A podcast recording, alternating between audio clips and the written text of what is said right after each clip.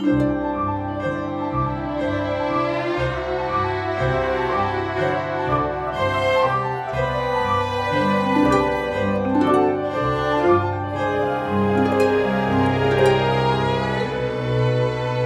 大家好，欢迎收听今天的 High Hanging Fruits，跳一跳摘到的果子。我是刘佳，我是朱怡。朱怡，我问你，你小时候是怎么问你爸妈自己是从哪里来的呀？就问我是从哪里来的呀？哦，我我我是说他们是怎么回答你的，然后你是怎么 figure out 你是从哪里来的呀？我是从垃圾桶里被捡来的呀，大家不都是从垃圾桶里捡来的吗？还有人是从胳肢窝里面掉下来的呀。对，这个也是很经典的。对，不过我记得我那个时候是小学写日记，写到一半，然后问我爸我是从哪里来的，我爸就真的就是很认真的告诉我。爸爸和妈妈睡在一起，然后爸爸把一部分就进到妈妈的身体里，然后妈妈肚子就大了，然后你就生出来了。哇！然后，好伟大的父亲。对，就就很写实的告诉我了。然后我把它写进日记里了。然后我爸当晚检查日记的时候，他说：“这个怎么能写进去呢？太羞羞脸了吧！”然后我心里还在想，这个这个有什么不能写啊？爸爸讲的很好呀。但是当很多很多很多年之后，才发觉哇，我爸好猛啊！小时候就告诉我这些，完全没有任何编造。我觉得现在要是我问我爸妈，他们都无法直接跟我说这些。那你后来是怎么知道的？健康教育课上面知道吗？对啊，还有结合自己看黄片呀。对啊，所以好像人就会一直会想要知道自己是从哪里来。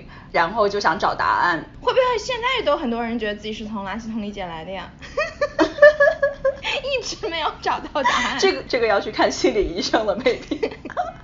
所以我我会觉得我们 end up 现在的 career 也是在一直不停的问类似的答案。小时候会问这种从自己从哪里来，然后接下来会问呃那这个世界从哪里来，然后这个宇宙从哪里来之类的。我觉得你你会做现在的，你会觉得是一直在问。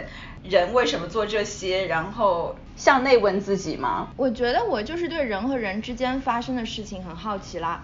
人和人，人和这个世界、这个宇宙之间，就还是我对人比较好奇，因为我觉得人实在是太丰富了。我觉得我就会跟你往反方向问问题。我觉得人算什么？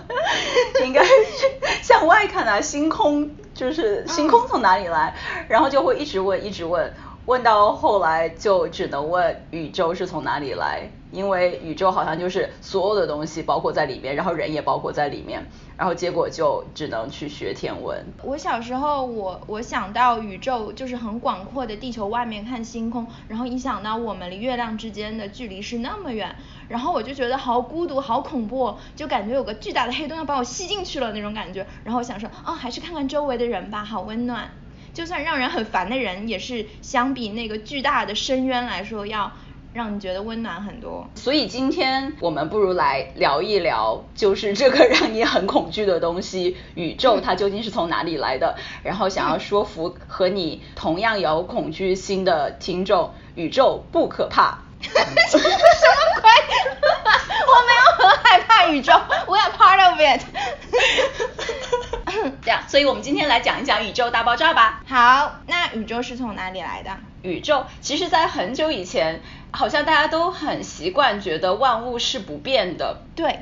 或者就像天圆地方，大家觉得星星都是粘在天上面，就一直在那里，从古至今都是在那里的，没有觉得宇宙是一个动态的。对我连自己都不觉得我是个动态的东西，所以当我发现自己是会从就是少年变成成年，然后慢慢会从成年变成老年的时候，我是很惊恐的，想 What's happening now？所以人脑真的只能记就是感知最近一段时间的东西。然后，嗯，其实到一百多年前，我们才开始会有人说，哎，宇宙是不是在变化的？即使连爱因斯坦。这样的大科学家，他最初都是觉得宇宙是稳定状态的，就是从古到今都是一个样子。星星以前是，现在是怎样，它以前就是怎样。但是他那个时候，你听说过他做的广义相对论？听说过，听说过，从来不知道是啥意思。广义相对论就是说，空间它会弯曲，然后弯空间弯曲的程度来自于。里面有多少物质或者有多少能量，就是能量会让空间改变，然后空间的改变又会改变能量，所以这个理论当初是开始慢慢被接受，但是有一个人叫，等一下啊，我看一下，他是一个，他是一个外国名字，勒梅特，Lemaitre，一个外国名字，叫勒梅特，爱因斯坦也是个外国名字呀，哦，也是爱因斯坦也是。嗯，他就用爱因斯坦广义相对论，然后来推算一下我们宇宙应该怎样，然后他算出来宇宙不可能是静态的，一定是从一个很小很小的基点，然后在很远很远的时候爆发，然后爆炸成越来越大，越来越大，到到今天，然后爱因斯坦那时候还不信，觉得这扯啥，怎么可能？所以爱因斯坦一直都不相信。所以到那个时候，一百多年前，大家都还是觉得宇宙应该就是稳定状态的，没有人觉得宇宙以前是跟现在不一样的。嗯。但是后来一九二九年的时候，你听说过哈勃吗？望远镜。啊，对对对，现在就有一个是太空望远镜，就是以它命名，但它是一个人来的。所以一九二九年的时候，他那个时候用了一台望远镜去观测我们附近的星系，就发现。所有的星系都在离我们远离，很奇怪的嘛，对吧？因为如果你看天上的星系，如果它们是随便运动的，你应该看见有些星系是朝着我们走，有些星系是朝其他方向走。但是如果所有的东西都是在向我们远离的话，就好像真的是一个大爆炸嘛，膨胀，整个宇宙像个发糕一样。对，哎，发糕，突然有点饿。对的，就是它这个观测就开始让大家越来越接受宇宙大爆炸这个理论。让大家意识到有大爆炸这个理论，除了哈勃那时候观测到的信息，还有另外一个原因是宇宙微波背景，那个就是很久以后的事情，一九六几年的事情。有一个叫贝尔实验室的两个人，一个叫 Panzia，一个叫 Wilson，他们那个时候在造一个。和宇宙大爆炸完全不相关的一个实验，他们看的是微波波段，就是非常非常长的波段了，你肉眼是看不到的，应该就是微波炉差不多的波段吧，这样要贴近生活的话。后来他们后来会发现，无论他们的仪器朝天上哪个方向看，都有噪音，然后他们那时候觉得很不爽呀，说自己是不是搞砸了。然后还跑去仪器里面，就是发现哎有一堆鸟屎，然后爬进去把鸟屎清理出来，说是不是鸟屎在里面捣乱？然后清理完，当然还是各个方向还是有这样的噪音。到后来他们就接到普林斯顿大学的科学家的电话，跟他们讨论，然后确定了这个东西不是噪音，他们是真实存在的，就是宇宙微波背景。就是大爆炸时那时候发出来的光，然后被他们收到了。哦，那么久以前的光被现在收到，所以是要 travel 很远的距离吗？是的，是的，他们 travel 了一整个宇宙的距离，而且他们在大爆炸时期，他们这些光其实是非常非常高能量的，就很热很热很热的。但是因为后来宇宙膨胀了嘛，就是你一胀开，东西就变冷了，然后这些光就变成很低能量，然后被他们收到。你现在也是到处都有这些宇宙微波背景，有这些光在飘，但是因为你肉眼看不到，所以你也感受不到。哇，来自远古的光，就好像你以前的小时候电视机那种，就是雪花，就有一部分就是来自宇宙微波背景了。真的吗？对，不全是，但是但是有一部分是的，而且是这个理论，因为在他们观测到之前就已经被预测到说，如果宇宙真的是有过大爆炸，我们是应该会看到这些微波背景的。然后他们观测到的时候，大家就知道哦，就已经被肯定了。然后他们还因为这个拿了诺贝尔奖。那会不会在很久很久以后，很久很久很久很久以后？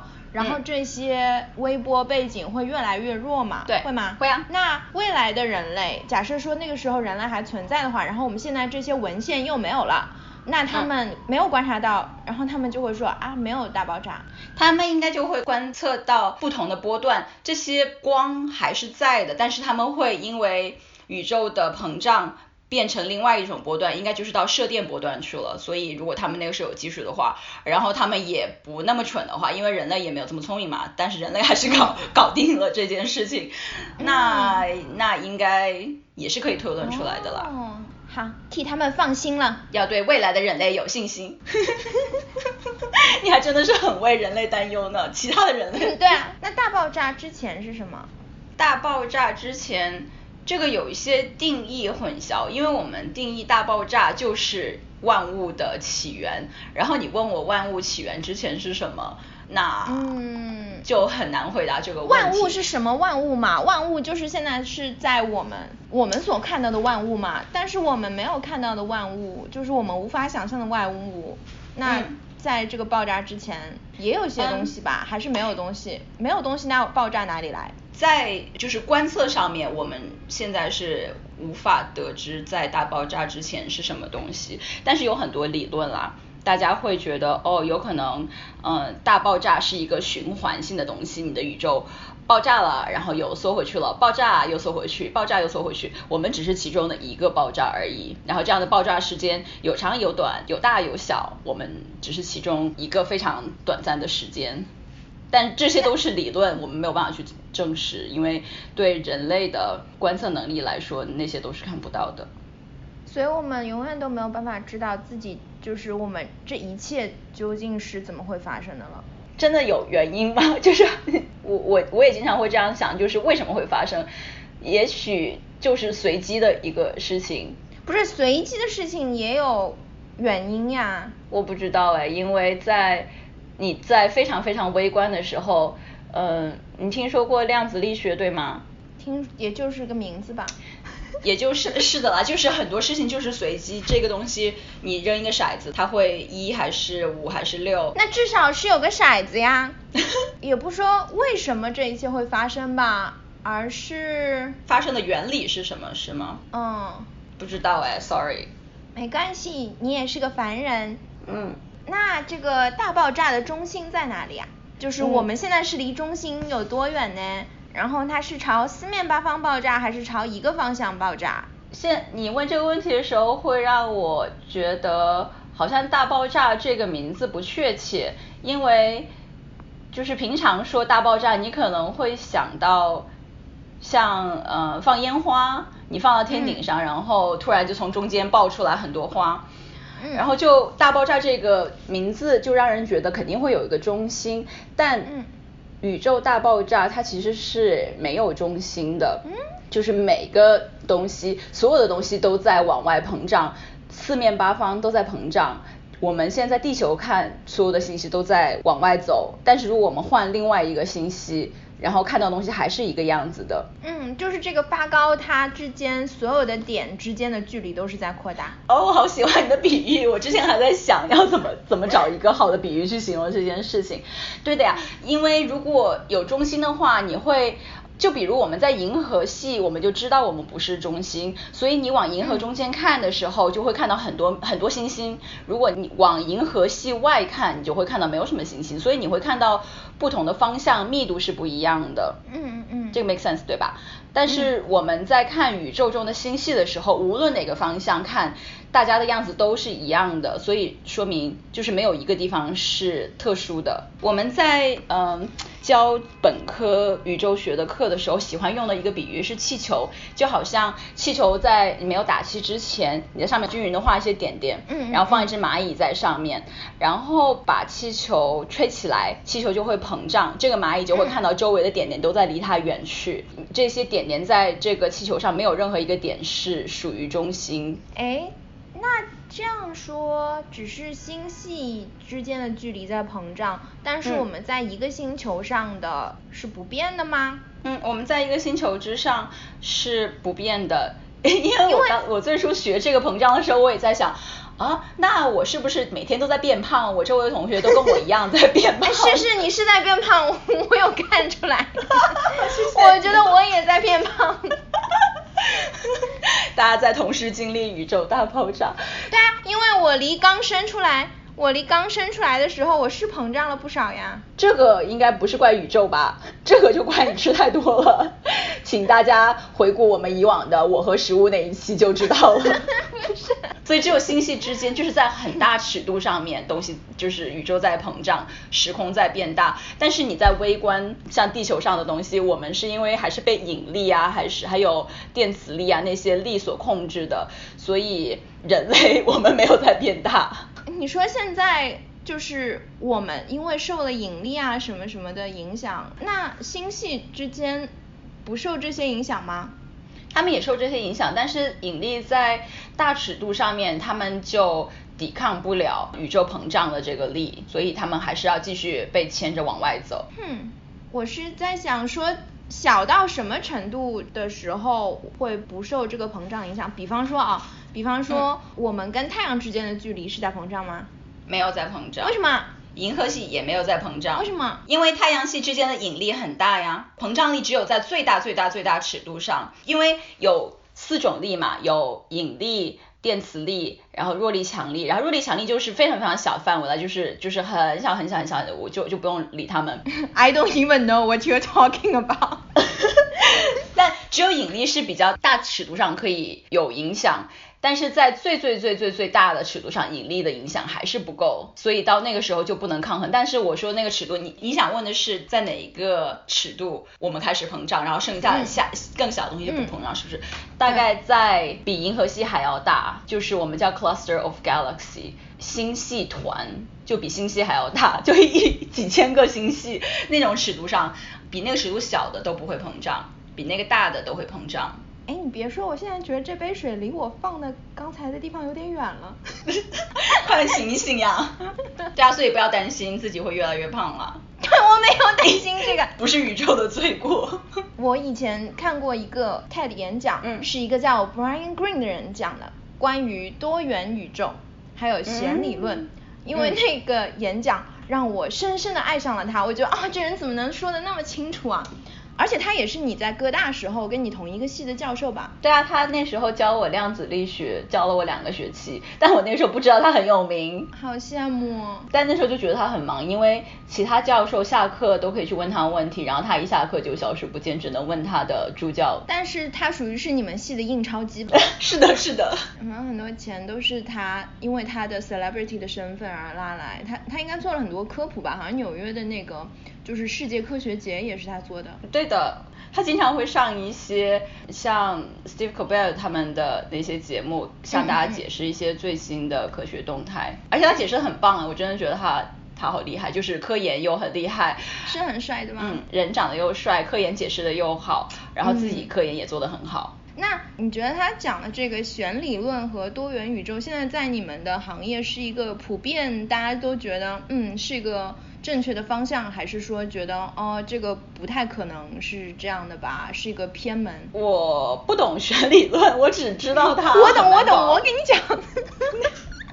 来，我你继续讲。学理论它的终极目标其实很宏大了，因为现在我们就好像刚才我没有办法回答你。宇宙以前是怎样？然后宇宙最最最最初期，然后究竟怎么，就是为什么这些会发生？选理论的目的就是去解释这些东西。但是为了解释这些东西，你要把两个理论合在一起，一个是引力。一个是量子场论，现在是没有办法把它们结合的，因为引力是在非常非常大尺度上面发生作用，然后量子场是在非常非常小的尺度上面发生作用。在宇宙初期，你这两个理论同时都要用到，但是非常难把它们合并在一起。然后弦理论就是想要做这件事情。就是我来解释一下我理解的弦理论啊，就是我非常浅薄的知识，而且我觉得说出来听上去有点民科。来吧。就是他说把那个所有物质最小最小的那个就是组成部分，这个东西再再小一个单位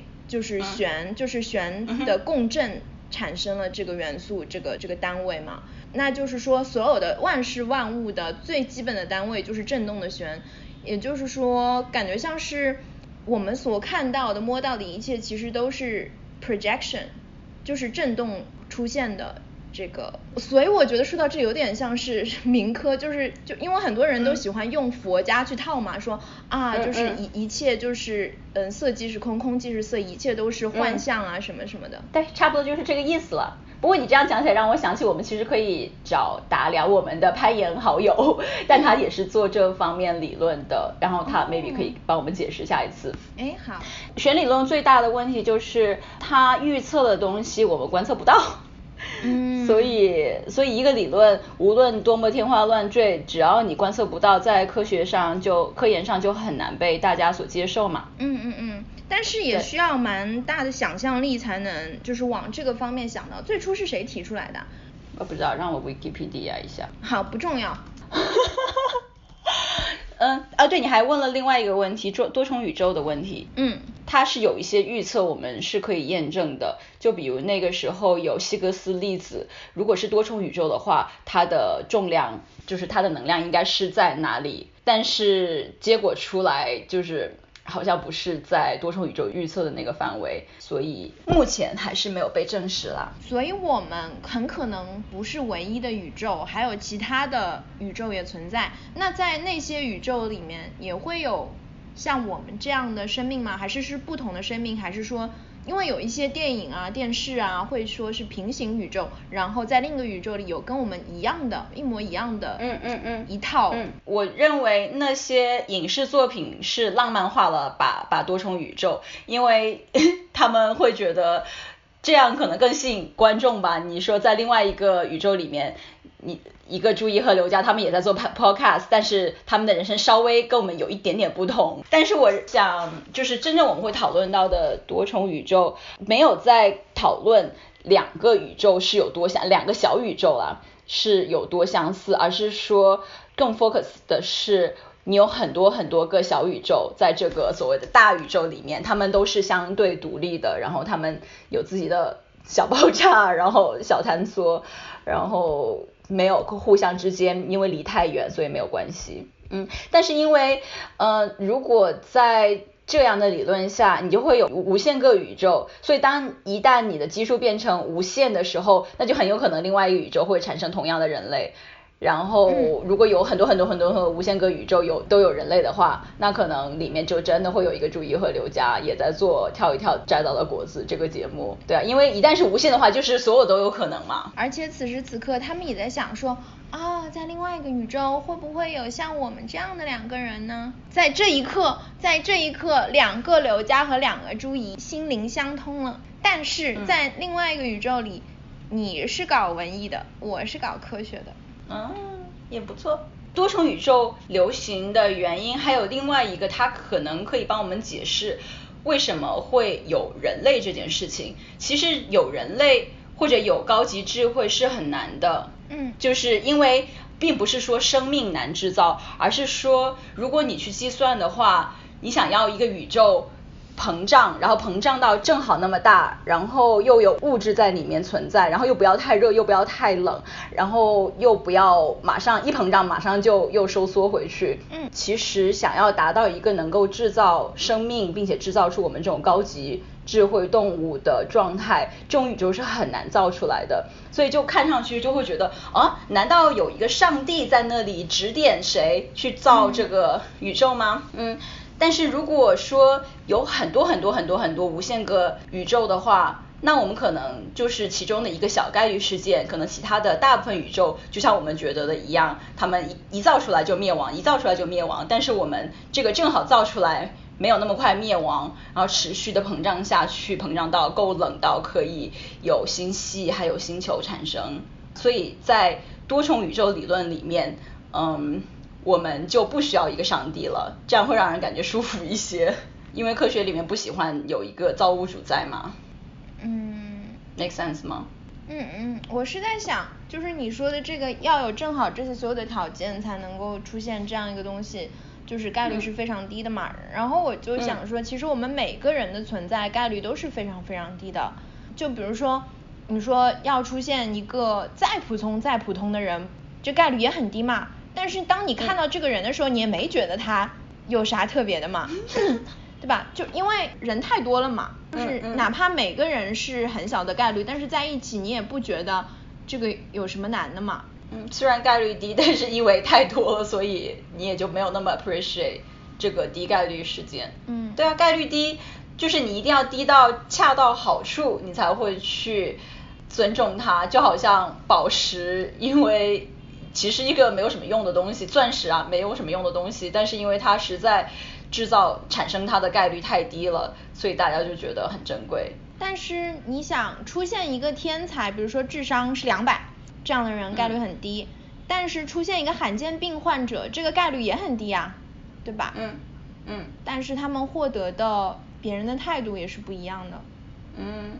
就像就是一个宇宙就是产生成像我们这样是概率很低的，但是比如说有千千万万无数个宇宙当中，嗯，产生了一秒钟就灭亡的和产生三秒钟就灭亡的，嗯，和产生十秒钟就灭亡的，可能各自都不多。都不多，嗯，就是生生出来然后灭亡的有很多，但是在每一个时间点上的都不多嘛，那他们其实也是独一无二的嘛，嗯，就他们的概率也是很低的嘛。我觉得你好富有同情心哦。也不叫同情心吧，因为对于我们人类来说，如果我们以自己为中心的话，会觉得哦，有些状态是珍贵的，有些状态是报废品。但是其实对于整个宇宙来说，如果真的没有上帝的话，这些中间是没有差别的。罕见病的状态和高智商的状态，一出生就毁灭的宇宙和能够到今天产生我们这样高等智慧的宇宙之间是没有任何高低之分的。宇宙中也没有分主角和配角的。但是我我是觉得之前你说我们最开始的时候，你说看星空会觉得自己很渺小。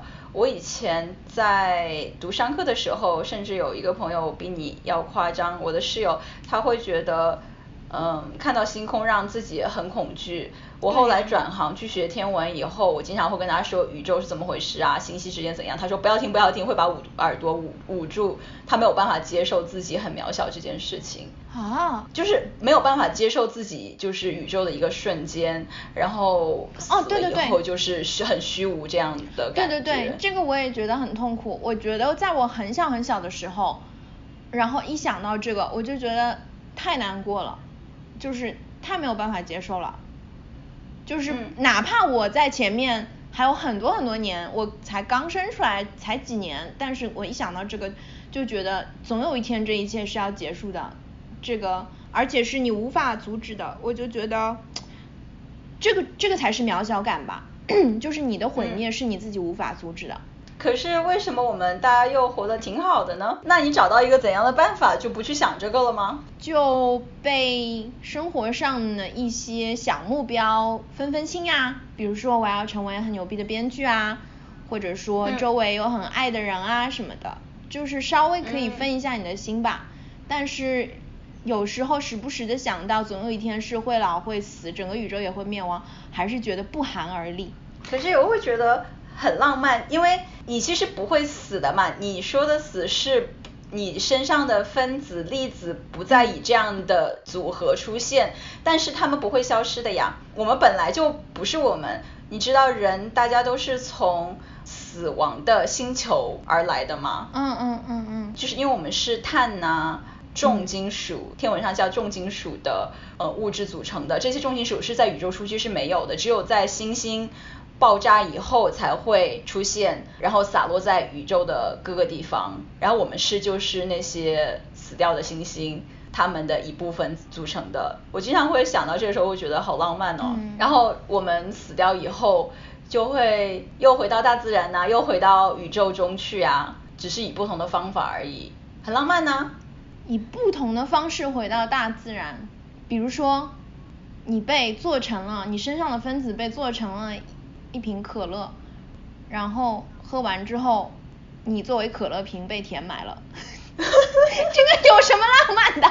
这有什么浪漫的呀？比起我们这样的冰肌玉肤的一个活人在这里会唱会笑会说话，我一点都不想以任何其他的形式存在在这个宇宙中。但是我觉得人之所以就是现在会这样生活嘛，比方说。